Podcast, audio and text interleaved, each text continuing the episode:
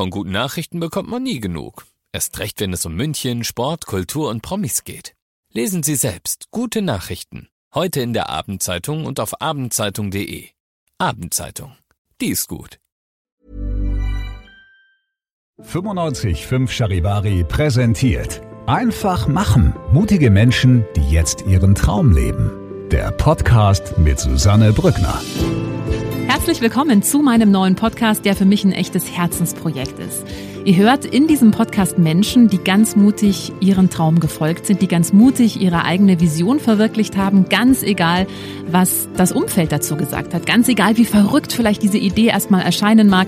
Diese Menschen haben alle eins gemeinsam, sie haben sich nicht beirren lassen und sind einfach ihren Weg gegangen und sagen jetzt, wir sind glücklicher als jemals zuvor. Ich hoffe, diese Geschichten inspirieren euch genauso wie mich und ich wünsche euch jetzt ganz viel Spaß beim Zuhören.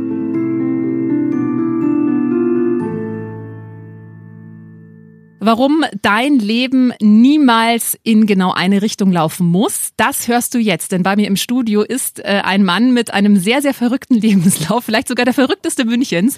Bei mir im Studio ist nämlich jetzt Philipp Jakobus aus Poing. Hallo, ich grüße dich. Schön, dass Hallo, du da bist. grüß dich. Ja, wir müssen heute mal ein bisschen über dein Leben sprechen, denn ich finde das sehr inspirierend, was du alles, ja, welche Stationen du in deinem Leben gegangen bist. Denn ähm, ich mache schon mal einen kleinen Spoiler. Du hast äh, quasi ganz normal normal Schule gemacht, Hauptschule, Realschule, mittlere Reife, dann eine Ausbildung, dann Abi nachgeholt, dann studiert, Doktortitel gemacht und mittlerweile machst du einen Job, dafür braucht man nicht mal eine Ausbildung. äh, Wie es dazu kam, darüber sprechen wir jetzt. Ähm, das klingt so ein bisschen, als wäre für dich Karriere als Kind oder auch als Jugendlicher nicht so wirklich wichtig gewesen, als wäre Schule generell für dich nicht so wirklich spannend gewesen. Ganz genau. Also ich glaube, alles andere war mehr spannend als als Schule definitiv und meine Eltern haben mich da äh, durchaus ein bisschen äh, dazu äh, animiert, auch äh, in Bildung zu investieren, sage ich jetzt mal ganz grob. Ähm, beide Eltern sind keine Akademiker und wollten einfach, dass es mir besser geht mal später. Und insofern haben die schon auch immer geschaut, Mensch, der soll sich jetzt nicht nur für Fußball spielen und alles andere entscheiden oder beziehungsweise interessieren, sondern eben auch äh, quasi, dass er wirklich mal eine gewisse Schulkarriere einschlägt, die ähm, einen Abschluss zumindest in sich birgt und von, von dem Punkt an dann seinen Weg gehen mag. Also ich hatte nie den Druck von meinen Eltern, es gibt's ja auch häufiger, dass man, was weiß ich, äh, der Vater ist Rechtsanwalt und möchte dann auch, dass ja. seine Kinder in, in seine Fußstapfen treten ähm, und, und da wird dann irgendwie ein bisschen drauf hingewirkt mit ein bisschen Druck. Das war bei mir nie der Fall, aber den Druck, äh, ähm, sozusagen da was äh, zu tun hinsichtlich Schulbildung, den, den habe ich durchaus äh, von meinen Eltern eben auch äh, mitbekommen. Ja, also du hast, wie gesagt, die mittlere Reife äh, abgeschlossen und hast danach eine Ausbildung gemacht. Als was denn? Als Verlagskaufmann. Ich glaube, den Begriff gibt's schon gar nicht mehr. Ich glaube, heutzutage heißt das Medienkaufmann. Ähm, ich habe das damals bei der Süddeutschen Zeitung oder beziehungsweise beim Süddeutschen Verlag machen dürfen und es war eine super spannende Zeit. Hat mich auch ähm, äh, sehr stark geprägt und ähm, blickte auch wirklich ähm, sehr, sehr positiv darauf zurück. Ich wollte aber da nicht stehen bleiben. Ich habe tatsächlich gedacht, ähm, also die wollten mich dann auch dann übernehmen, aber im Anschluss wollte ich noch ein bisschen mehr und, und wollte ja vielleicht den nächsten Schritt gehen, ohne zu wissen, wo der er hinführt. Also ich hatte jetzt nicht irgendwie ein, ein konkretes Ziel im Auge, aber das Abitur nachmachen war sozusagen so der nächste Schritt, den ich da unbedingt verfolgen wollte. Und das habe ich dann gemacht auf der BOS, also auf dieser Berufsoberschule. Ein Jahr in Freising, ein, ein Jahr hier in München. Und genau, ohne zu wissen, was ich studieren möchte. Aber das war für mich einfach wichtig. Ja, ja also kam das aus dir selbst heraus mhm. oder war das, dass deine Eltern gesagt haben, komm, jetzt mach noch das Abitur? Genau, also ich glaube, ich glaube, bis zur Realschule hin äh, mussten sie mich ein bisschen drücken und dann habe ich gemerkt, naja gut, wenn man ein bisschen was dafür tut, ähm, dann gibt's auch gute Noten und ähm, das sind natürlich dann auch Erfolge, ähm, die mich auch weitergebracht haben. Und ab dem Zeitpunkt habe ich schon auch gemerkt, okay, man muss halt ein bisschen was investieren äh, und um seine Ziele zu erreichen. Und genau, dann äh, ist der nächste Schritt auf jeden Fall möglich. Dann ja. kam das eigentlich intrinsisch, also dass ich wirklich selber das Ganze verfolgt habe und gesagt habe, okay, ich möchte möchte dorthin und äh, das dann mit vollem Fokus auch verfolgt habe, ja. Aber du hast dir das Abi gemacht, ohne zu wissen, was du studieren willst, oder? Es war ja nicht so, dass du so gesagt hast, ah, ich will jetzt unbedingt Arzt werden und dafür brauche ich aber ein Abi, damit ich studieren kann. G ganz genau. Also ich habe ja auch erst das Fachabitur nachgemacht, weil ich ja mhm. von der kaufmännischen Richtung kam und habe dann aber auch gedacht, na gut, ähm, wenn, dann gehe ich den ganzen Schritt. Das allgemeine Abitur war dann das Ziel und dementsprechend musste ich nochmal ein Jahr draufpacken mit noch einer weiteren Fremdsprache. Und genau, das war, war für mich klar, dass, dass ich das erstmal erreichen möchte und was dann von dem Sockel quasi dann weiter möglich ist, das äh, wusste ich zu dem damaligen Zeitpunkt nicht. Ja. Mm, lass uns da mal kurz tiefer eintauchen, weil ich glaube, das ist gerade für alle Eltern ganz interessant, die vielleicht Kinder haben, die in der Schule überhaupt, die überhaupt keine Lust auf Schule haben mhm. und wo die Eltern das Gefühl haben, oh, sie müssen die Kinder da eben so durchdrücken. Äh, wann kam denn bei dir dann diese freiwillige Lernbereitschaft, nenne ich es jetzt mal? Also ja. gab es da einen Auslöser oder war es die mm. Zeit? Ich glaube, also ich bin ich bin vier Jahre äh, zur Realschule auf dem Hasenberge gewesen und äh, da mm, habe mich ja durchgekämpft im wahrsten Sinne des Wortes.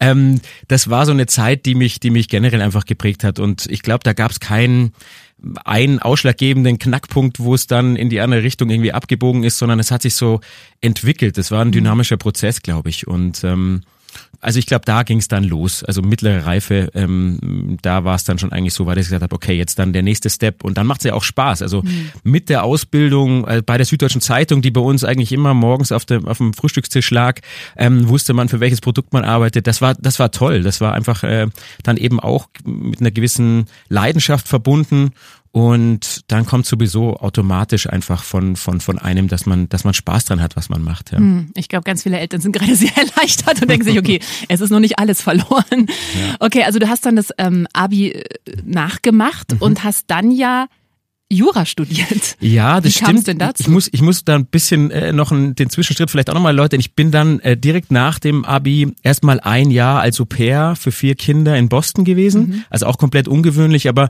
das war, ich war noch nie in den USA davor. Meine Eltern hatten nie genug Geld, um mich äh, mal zwischenzeitlich für so ein Highschool-Jahr zu entsenden. Und ich wollte diese Erfahrung unbedingt machen. Also so auf Columbus Spuren quasi Amerika entdecken. Das war ähm, für mich so der, sag ich mal, die Motivation. Und ähm, ich konnte immer schon gut mit Kindern und hatte auch Glück, in eine fantastische Familie zu kommen, die eben mit vier Kindern, klar war eine Herausforderung, aber mir kam da entgegen, dass ich sehr, sehr viel Sport mit denen gemacht habe. Also es war drei Jungs, ein Mädel, wobei das Mädel auch schon fast ein Junge sein musste, weil musste ich ja durchsetzen gegen die drei Brüder. Und ähm, die habe ich mit Sport tagsüber so fertig gemacht, dass sie abends müde ins Bett gefallen sind. Das ist so meine Taktik sehr gewesen. Gut, ja. Ist aufgegangen und ich habe dann äh, abends aber noch äh, Kurse an der Harvard University besucht, um, um da vielleicht eben auch nochmal ein bisschen äh, anzuknüpfen. Ich hatte aber auch Glück mit der Familie, muss ich dazu sagen. TripAdvisor wird dem einen oder anderen was sagen. Das ist ja so eine Reise-Review-Portal und äh, Stephen Kaufer bei der Familie, also dem Gründer und jetzt auch noch CEO, obwohl er, ich glaube, er hat es jetzt angekündigt, dass er jetzt nach fast 22 Jahren dann sein Retirement ähm, angeht. Aber genau, und in dieser Familie, glaube ich, hat man auch wahnsinnig viel mitbekommen. Also der Vierjährige hat mir dann das Schachspielen beigebracht und so Geschichten. Also man konnte wahnsinnig viel mhm. auch daraus ziehen und ich habe durch die Kinder sehr, sehr viel lernen dürfen. Ja, also das kam auch noch hinzu. Ja. Habe immer noch einen guten, also wirklich sehr, sehr guten Kontakt zu denen. War auch letztens wieder bei ihnen bei Thanksgiving eingeladen. Wir haben gemeinsame Urlaube verbracht und so. Und ich sehe das wirklich als, als Brüder und Schwestern von mir, mhm. die mich auch geprägt haben, klar. Und war oder ist in diesem Auslandsjahr dann der Entschluss gereift, dass du Jura studieren willst? Ja, also auch da war es so. Also ich habe Wirtschaftsjura ja im Spezifischen dann studiert und das ist so nach und nach gereift. Also es war jetzt nicht irgendwie, ich bin morgens wach geworden und habe gesagt, so, das ist es jetzt, sondern das war wirklich einfach auch immer wieder Überlegungen, was mache ich jetzt und so diese juristische, äh, dieses juristische Hintergrundwissen habe ich immer vermisst, eigentlich auch bei der kaufmännischen Ausbildung. Sonst hätte ich auch rein BWL natürlich nochmal studieren können. Aber ähm, so war es für mich klar. Ich möchte möchte beide Bereiche eigentlich ganz gut abdecken und ähm, war immer schon vielseitig interessiert. Ich glaube, das kommt auch immer hinzu, dass man da dann einfach versucht, ähm, links und rechts zu schauen. Und da war das eigentlich eine perfekte Kombination. Also diese, dieser Studiengang kam mir dann durchaus entgegen, ja. Mm, also du hast dann das Studium abgeschlossen, du hast auch promoviert, mhm. also du hast auch einen Doktortitel und hast dann auch erstmal als Jurist gearbeitet. Wie lange? Fast vier Jahre. Also ich habe im Wirtschaftsstrafrecht promoviert, also da geht's ja dann auch um ganz äh, spannende Fälle dann in dieser Großkanzlei, wo ich gearbeitet habe, ähm, Korruption, Betrug, Bestechung, Geldwäsche ähm, und das hat wahnsinnig viel Spaß gemacht. Man war bloß häufig halt auch sehr zeitlich natürlich eingebunden, ähm, hat viel gearbeitet, war auch dauernd unterwegs, mal Korea hier und Zürich da. Also man hat relativ viel für den Job natürlich dann auch ähm, aufgeben müssen, aber es hat mich auch erfüllt zu dem Zeitpunkt. Also es ist jetzt gar nicht mal, dass ich rückblickend sage, Mensch, das war mir zu langweilig oder das war zu viel oder wie auch immer. Ich habe diese Zeit wahnsinnig genossen, auch die hat mich geprägt. Aber im Großen und Ganzen war es dann für mich schon so, dass ich zu dem oder im Vergleich zu dem, was ich jetzt mache, durchaus ähm, mehr Erfüllung gesehen habe. Jetzt im Rückblick auf jeden Fall. Mhm. Aber deswegen bereue ich diese Zeit nicht. Und man könnte auch sagen, er hat viele Umwege gebraucht, um äh, dort zu landen, wo er jetzt ist. Aber ich glaube, diese Umwege oder die vermeintlichen Umwege haben mich eigentlich wachsen lassen und mich bereit gemacht für den Job, den ich jetzt in Vollzeit mache. Also die Berührungspunkte zu, zu dem, was ich jetzt mache, ist, ist tatsächlich, äh, waren immer schon da. Oder wenn man es rückblickend betrachtet, vielleicht so um die 15 Jahre. Aber in reiner Vollzeit mache ich das jetzt auch schon wieder in Selbstständigkeit seit vier Jahren. Ja, du verkaufst nämlich mittlerweile äh, Fertighäuser, darauf genau. gehen wir gleich noch ein, aber du hast vier Jahre dann als Jurist gearbeitet. Mhm. Wann war der Zeitpunkt, als du gemerkt hast, ma, so richtig Spaß? Gab es so ein Erlebnis oder war einfach dann die Summe an so viel unterwegs sein, alles irgendwie für den Job aus, aufgeben, dann irgendwann zu viel? Mhm. Also mein Plan nach der Promotion war eigentlich eher e, eben genug äh, Berufserfahrung einfach in dieser Kanzlei zu sammeln. Ich wollte dort nie die abschließende Karriere äh, machen. Das habe ich aber auch beim Einstellungsgespräch anscheinend meinem Partner, also dem, dem Boss, dem ich dazugearbeitet habe, dann wohl gesagt, äh, ich bleibe hier maximal zwei Jahre. Einmal so viel Erfahrung, dass ich dann weiterziehen ziehen kann. Und Ziel war dann eher vielleicht bei einem äh, Mandanten zu landen oder einfach im, in, in, in der Groß- äh, oder im großen Konzern vielleicht in der Rechtsabteilung zu arbeiten. Und das hat er mir dann nochmal beim letzten Gespräch in Anführungszeichen oder beim äh, Gespräch, wo ich ihm gesagt habe, ich muss jetzt weiterziehen, nochmal zugute gehalten und gesagt, du, das hast du mir von Anfang an gesagt, hast mit offenen Karten gespielt, jetzt sind es vier Jahre geworden, also soll übererfüllt und äh, insofern alles gut. Ja, also. Das heißt, es war für dich schon von Anfang an klar, das ist jetzt nur so eine kurze Station. Ja. Aber der Sprung jetzt vom Juristen mit Doktortitel zu einem der erfolgreichsten Fertighausverkäufer ist ja doch ein relativ großer. Also du machst ja jetzt einen Job, dafür braucht man nicht mal eine Ausbildung. Du bist quasi hoffnungsvoll oder hoffnungslos überqualifiziert. Wie kam es denn dazu? Mhm. Ja, auch über Umwege, aber letztendlich war es so, also meine, meine Mutter ist fast schon eine Institution, sage ich jetzt mal, bei dieser Fertighausbaufirma.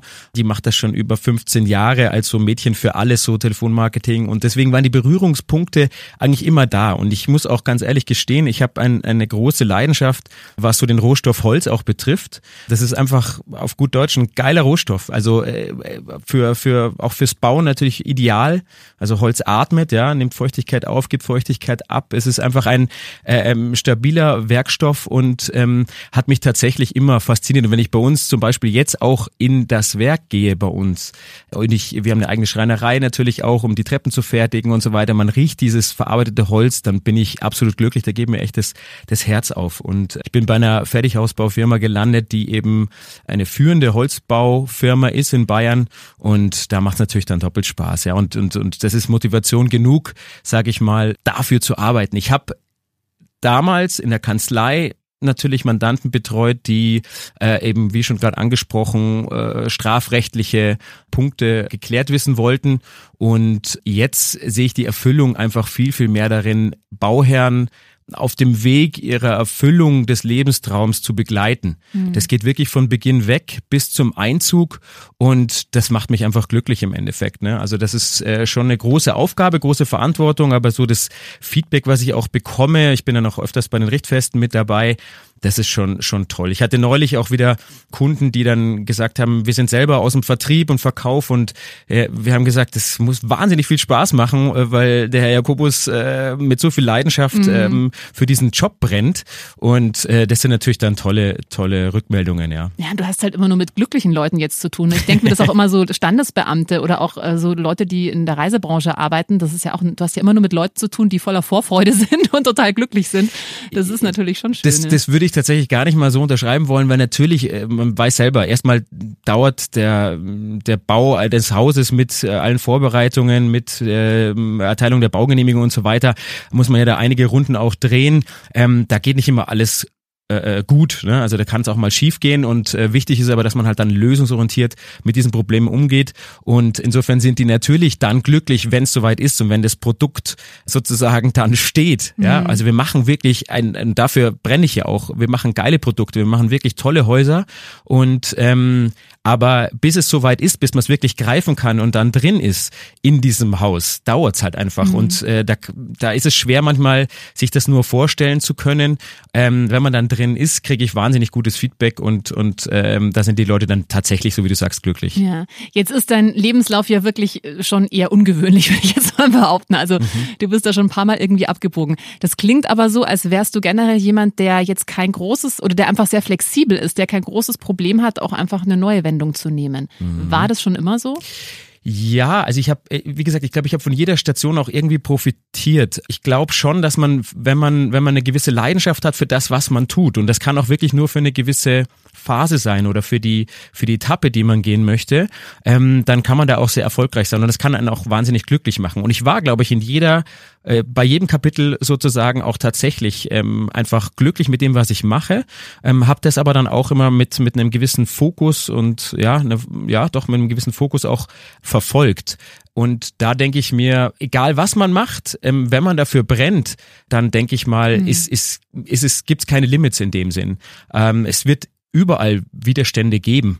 Und ähm, ich kann da tatsächlich, also wenn wir es gerade äh, auch hatten, eben mit mit dem Gründer von TripAdvisor, Steve Kaufer, äh, mein Gastvater, mit dem ich ja wirklich ein gutes Verhältnis auch habe, ähm, den habe ich mal gefragt tatsächlich, ähm, auf was er Wert legt bei der Einstellung seiner Mitarbeiter und wo er auch bei Bewerbungsgesprächen danach fragt. Und hat er eigentlich gesagt, also es interessiert ihn eigentlich ähm, gar nicht mal so viel, gerade im fachlichen Bereich, was die alles mitbringen, weil das ist eh Grundvoraussetzung. Er fragt oftmals, für was sie brennen oder was deren Leidenschaft ist. Und das kann auch im Freizeitbereich sein. Ähm, solange die für, für diese Sache einfach stehen, ähm, dann sind sie äh, erfolgreiche Kandidaten eben auch für sein Unternehmen. Ja, es ist immer wieder so interessant, weil das sagen tatsächlich alle Gäste hier im Podcast. Also wenn du halt wirklich mit Leidenschaft dabei bist, es hat immer auch einen Effekt dann einfach auf deine Mitmenschen. Mhm. Ähm, ich würde mit dir nochmal gern kurz über diese, ja, Fallhöhe möchte ich es gar nicht nennen, weil das klingt so bewertend, aber ich meine, wie lange hast du Jura studiert?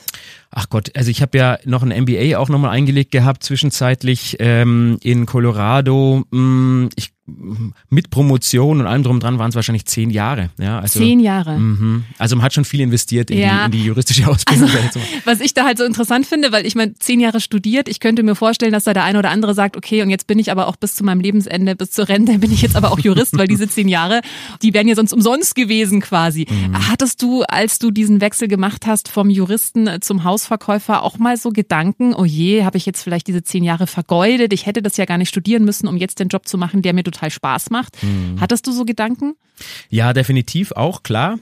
Also wenn man es genau nimmt, ist es ja schon so, dass ich, ich sag jetzt mal, Sicherheit gegen weitestgehende Freiheit getauscht habe. Und da erklären einem natürlich äh, Leute aus dem näheren Umfeld durchaus für verrückt, wenn man so viel Zeit eigentlich in die Ausbildung investiert hat und das dann so ohne weiteres aufgibt.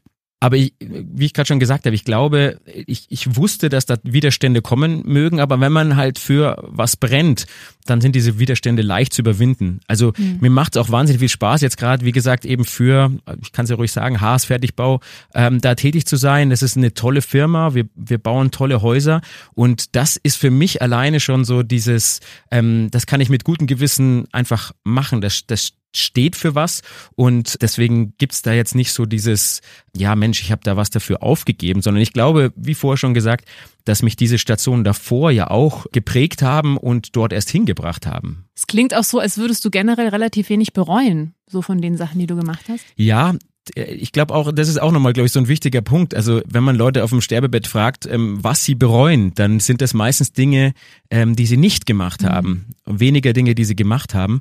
Und genau das ist eigentlich, darum bin ich eigentlich hier genau richtig bei deinem Podcast, weil ähm, einfach machen, das ist so, ja, getreu dem, dem, dem alten Nike-Motto Just Do It. Mhm. Das ist, glaube ich, schon auch wichtig. Meine Tante hat immer gesagt in, in Wien, ähm, das Leben ist zu kurz für irgendwann. Mhm. Und ich glaube, das trifft Ja. Was mich jetzt noch interessieren würde, du hast gesagt, du hast eben vier Jahre als Jurist gearbeitet und hast dann gewechselt. Warst du am Schluss unglücklich als Jurist oder hättest du das eigentlich auch noch weitermachen können? Und es hat sich halt jetzt einfach so ergeben, dass diese Tür mhm. aufging, Fertighäuser zu verkaufen. Das stimmt. Also da, da muss ich auch manchmal sagen, bin ich äh, manchmal naiv. Ja, ich habe äh, gekündigt, ohne irgendwie die nächste Station schon geplant zu haben. Ich hatte Wirklich? noch nichts. Ja, ja. Ich habe, ähm, äh, das ist natürlich auch gerade in der Branche natürlich ungewöhnlich, weil ähm, als ich dann gesagt gesagt habe, so ich kündige, haben natürlich viele Kollegen gesagt, ja und wo geht's hin, welcher Mandant wird's? Und ähm, ich habe gesagt, nee, ich habe noch nichts. Ich ähm, mache jetzt erstmal eine Auszeit, war dann auch äh, fast ein Jahr ähm, auf Weltreise und ähm, da ist dann eben so der Gedanke auch greift, ähm, mal was Neues auch auszuprobieren und eben nicht diesen gefestigten Weg vielleicht weiterzugehen. Aber das war nie irgendwo bestimmt, dass ich dann eben dort lande, wo ich jetzt bin, sondern einfach diese diese Offenheit auch gegenüber ähm, verschiedenen Möglichkeiten. Ich glaube, das muss man sich auch mal gönnen, ähm, nach links und rechts schauen zu dürfen und dann auch Chancen wahrnehmen zu können, weil manchmal ist man so mit seinen Scheuklappen ähm, auf einem Weg und und äh, sieht gar nicht, was für Möglichkeiten und Chancen das Leben einem so bietet. Mhm. Hast du das Gefühl, du bist jetzt bei dem Job, den du gerade machst, angekommen oder kannst du dir vorstellen, mal das mache ich jetzt so ein paar Jahre und dann mal gucken, was passiert? Mhm. Ja, ich glaube, also passend wäre jetzt zu sagen, sag niemals nie, aber ich fühle ich fühl mich tatsächlich in gewisser Hinsicht angekommen. Dennoch, also ich bin jetzt davor immer in dieser sicheren Welt gewesen, angestellt gewesen zu sein. Jetzt ähm, seit vier Jahren in der Selbstständigkeit ist schon mal was anderes, auch steuerlich und so weiter ist man da natürlich vor ähm, verschiedene Herausforderungen gestellt und die gilt es halt auch nochmal ein bisschen besser zu kanalisieren. Also da, da muss ich mich besser strukturieren. Aber grundsätzlich gesprochen mag ich das sehr, was ich, was ich tue, kann aber niemals und ich glaube, das kann keiner ausschließen, dass man eben auch vielleicht eine andere Chance mal wahrnimmt. Und die Zeiten sind aktuell ja sowieso so, dass die sehr schnelllebig sind Deswegen ist es ganz schwer zu sagen, nee, das mache ich bis zum Lebensende und ich glaube, das gibt's auch nicht mehr. Früher war das so. Also als ich angefangen habe mit meiner Ausbildung, habe ich viele äh, dort getroffen, die bei der Süddeutschen einfach genau diesen Weg mhm. gegangen sind. Ausbildung, Ewigkeiten quasi bis zur Rente dort geblieben und das war's. Und das ist auch nichts Schlechtes. Das ist, äh, finde ich ja auch gerade Beständigkeit hat in der Zeit ja auch äh, seinen Platz und sollte es haben. Aber, aber es gibt halt eben verschiedene Modelle mittlerweile und ich kann nichts ausschließen, klar. Mhm. Bist du ruhelos? Das ist eine gute Frage. Ich, ich glaube, ich glaube in gewisser Hinsicht ja. Aber es kommt wirklich auf diesen Topic, hätte ich jetzt mal gesagt, an. Also dieses Thema, mit dem ich mich beschäftige, das lässt mich manchmal sozusagen halt äh, ruhelos sein, weil ich einfach da dahinter stehe und das einfach vorantreiben möchte. Ich bin, also einer meiner größten Schwächen ist, glaube ich, wirklich die die Ungeduld. Ich möchte wahnsinnig äh, viel schnell erreichen und das, das glaube ich, kann man dann eben in dem Bereich dann als ruhelos bezeichnen, ja. Hm. Ich glaube auch, also das äh, habe ich jetzt auch schon öfter im Podcast gehört. Das Problem ist so ein bisschen, wir sind ja alle so von unseren Eltern, ich weiß nicht, wie es bei deinen Eltern war, meine Eltern beide Lehrer, Beamte, verbeamtet, die haben den Job bis zur Rente gemacht. Da war klar, du machst, du bist Lehrer und du gehst damit ins Grab quasi. Ich habe das Gefühl, das ist auch rum, diese, dieses, man macht einen Job bis zum Lebensende. Ich glaube, Flexibilität jetzt gerade in der, in der heutigen Zeit war noch nie so wichtig. Und da bist du das beste Beispiel. Wie haben denn deine Eltern reagiert, als du nach zehn Jahren Jurastudium, vier Jahre in der Kanzlei gesagt hast, so, ich mache jetzt was anderes. Ja, ja, ich glaube, also ich, ich habe ähm, wirklich großes Glück, dass meine Eltern mich da schon auch immer unterstützt haben, egal was ich gemacht habe. Mm, also wie ich ja schon eingangs erwähnt habe, es gibt ja auch ganz andere Familienmodelle, wo man einfach den Druck der Eltern so stark zu spüren bekommt, dass man in eine Richtung geleitet wird, man studiert das, was die Eltern wollen und ist dann aber mit dem relativ unglücklich und kommt aus dieser Situation gar nicht so leicht raus. Mm, das war bei mir jetzt nicht unbedingt so, aber klar waren die jetzt nicht unbedingt begeistert, dass sie das so, naja, mitbekommen, wie ich zehn Jahre geblutet habe auf gut Deutsch, dann eben auch, sag ich mal, einen recht stressigen Job bei der Großkanzlei ausgeübt habe und dann äh, das alles so links liegen lasse. Also da ging es auch nicht nur um meine Eltern, sondern eben auch so das nähere Umfeld, die haben mich tatsächlich alle für verrückt erklärt. Ja, ich meine, äh, das, das ist ja was, ungewöhnlich. Hat das was mit dir gemacht? Also hast du da mal gezweifelt und hast du mal nachts wach gelegen und dir gedacht, oh, ist das jetzt wirklich richtig? A absolut, ja. Also ich, ich sag mal so, ich habe das erste halbe Jahr, wo ich angefangen habe, Holzhäuser zu verkaufen, ähm, habe ich keinen Fuß auf den Boden bekommen. Also ich habe äh, Schwierigkeiten gehabt, mich in diese neue Branche auch einzufinden. Das ist auch eine harte Branche, brauchen wir uns nichts vormachen. Aber auf der anderen Seite, wie gesagt, äh, diese Widerstände waren war mir klar, dass die kommen mögen. Ich habe glücklicherweise mit ähm, einem Kollegen dann gesprochen gehabt, einen sehr erfolgreichen eben auch bei uns und äh, der hat gesagt, es war bei ihm ganz genauso. Also der ist jetzt aktuell die Nummer eins in Deutschland, was was das äh, betrifft und der hat mir damals geraten, du hör nicht auf, weil es war bei ihm genauso. Seine Frau hat ihm dann eben gut zugeredet und hat gesagt, du bleib dran, versuch's und äh, es ist aufgegangen und der ist jetzt auch, wie gesagt, also super erfolgreich. Mhm. Ja du ja mittlerweile auch. Also du bist dran geblieben ja. und bist äh, der zweiterfolgreichste, genau. äh, kann man ja ruhig auch mal sagen an der Stelle. Aktuell, ja. Aktuell. Und ich meine, das, das sagt, also das, das bedeutet mir auch nicht so viel. Das ist einfach eine gewisse Rangfolge, die Jahr für Jahr sich auch ändern kann. Aber in den mhm. letzten drei Jahren war es tatsächlich so, jetzt was Deutschland betrifft. Aber darauf äh, bilde ich mir zum einen nichts ein und das ist für mich auch nicht bedeutsam, sage ich mhm. ganz ehrlich. Ich habe meine eigenen Ziele, die möchte ich erreichen und ähm, da ist es eigentlich egal, ähm, in welchem Verhältnis das zu anderen Kollegen Kollegen dann stattfindet. Würdest du dich selbst als mutigen Menschen bezeichnen? Ja, also man könnte vielleicht wirklich diese diese Entscheidung äh, von einem sicheren Job und äh, als promovierter Jurist hin zu einem Job, wo nicht mal eine Ausbildung eigentlich notwendig ist, wenn man ein guter Verkäufer ist, ist man ein guter Verkäufer, da braucht man kein kein Zertifikat dafür. Das kann man als mutig oder als eine saudumme Entscheidung eben quasi auch äh, bezeichnen. Aber klar, ein gewisser Mut gehört auch dazu ähm, und ähm, ja, mutig. Also was ist, was ist, was ist mutig? Ja, ein bisschen vielleicht, aber ich würde jetzt nicht abschließend sagen, ähm, das hat wahnsinnig viel Mut äh, ähm, gebraucht, um, um dahin zu kommen. Ja. Mhm. Was hast du denn äh, für einen Tipp jetzt für alle, die zuhören und die vielleicht zehn Jahre Jura studiert haben oder Medizin und merken jetzt nach drei, vier Jahren äh, des äh, Beruf Ausübens, hm, eigentlich hm, so richtig erfüllend ist es nicht mehr für mich oder mhm. eigentlich hat es mich vielleicht von Anfang an gar nicht erfüllt und ich habe es gemacht, weil die Eltern gesagt haben, studier das mal mhm. und die jetzt so eine, ja, so eine Schranke im Kopf haben, eben ich kann jetzt nicht dieses lange Studium wegschmeißen mhm. und jetzt irgendwie einen ganz anderen Job machen für eben wie jetzt bei dir auch. Du brauchst, man braucht als als Verkäufer nicht mal eine Ausbildung. Also was was würdest du Menschen raten, die vielleicht gerade an dieser Schwelle stehen und merken, eigentlich sind sie unglücklich, aber sie haben noch zu große Angst, was zu verändern? Mhm. Ja, also ich meine, äh, zum einen ist es natürlich, äh, sage ich mal, vermessen, äh, mir da irgendwas anmaßen zu wollen, jemand anderen Rat zu geben, ähm, weil jede Situation ist anders und man muss da, glaube ich, ein bisschen auf seine innere Stimme auch hören und dafür bedarf es vielleicht wirklich Mut, diesen, diesen Schritt vielleicht zu gehen, weil der einschneidend sein kann.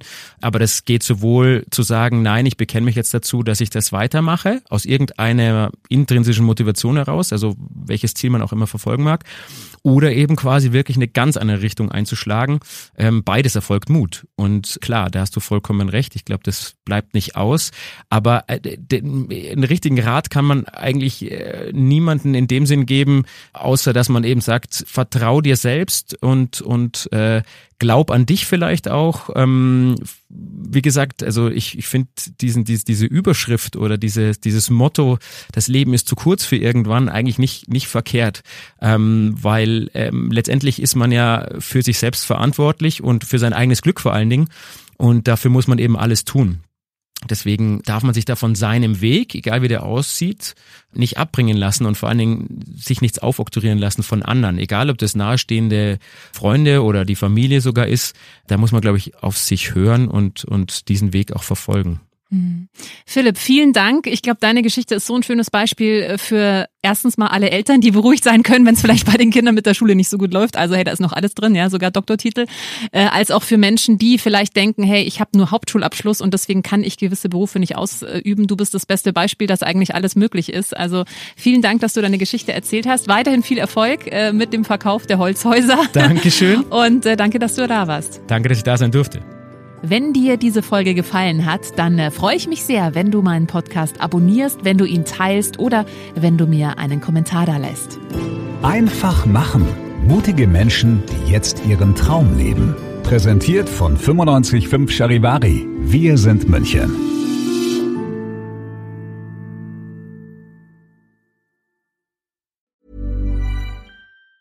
Planning for your next trip? Elevate your travel style with Quince. Quince has all the jet setting essentials you'll want for your next getaway, like European linen, premium luggage options, buttery soft Italian leather bags, and so much more. And it's all priced at 50 to 80% less than similar brands. Plus, Quince only works with factories that use safe and ethical manufacturing practices. Pack your bags with high-quality essentials you'll be wearing for vacations to come with Quince. Go to quince.com slash trip for free shipping and 365-day returns.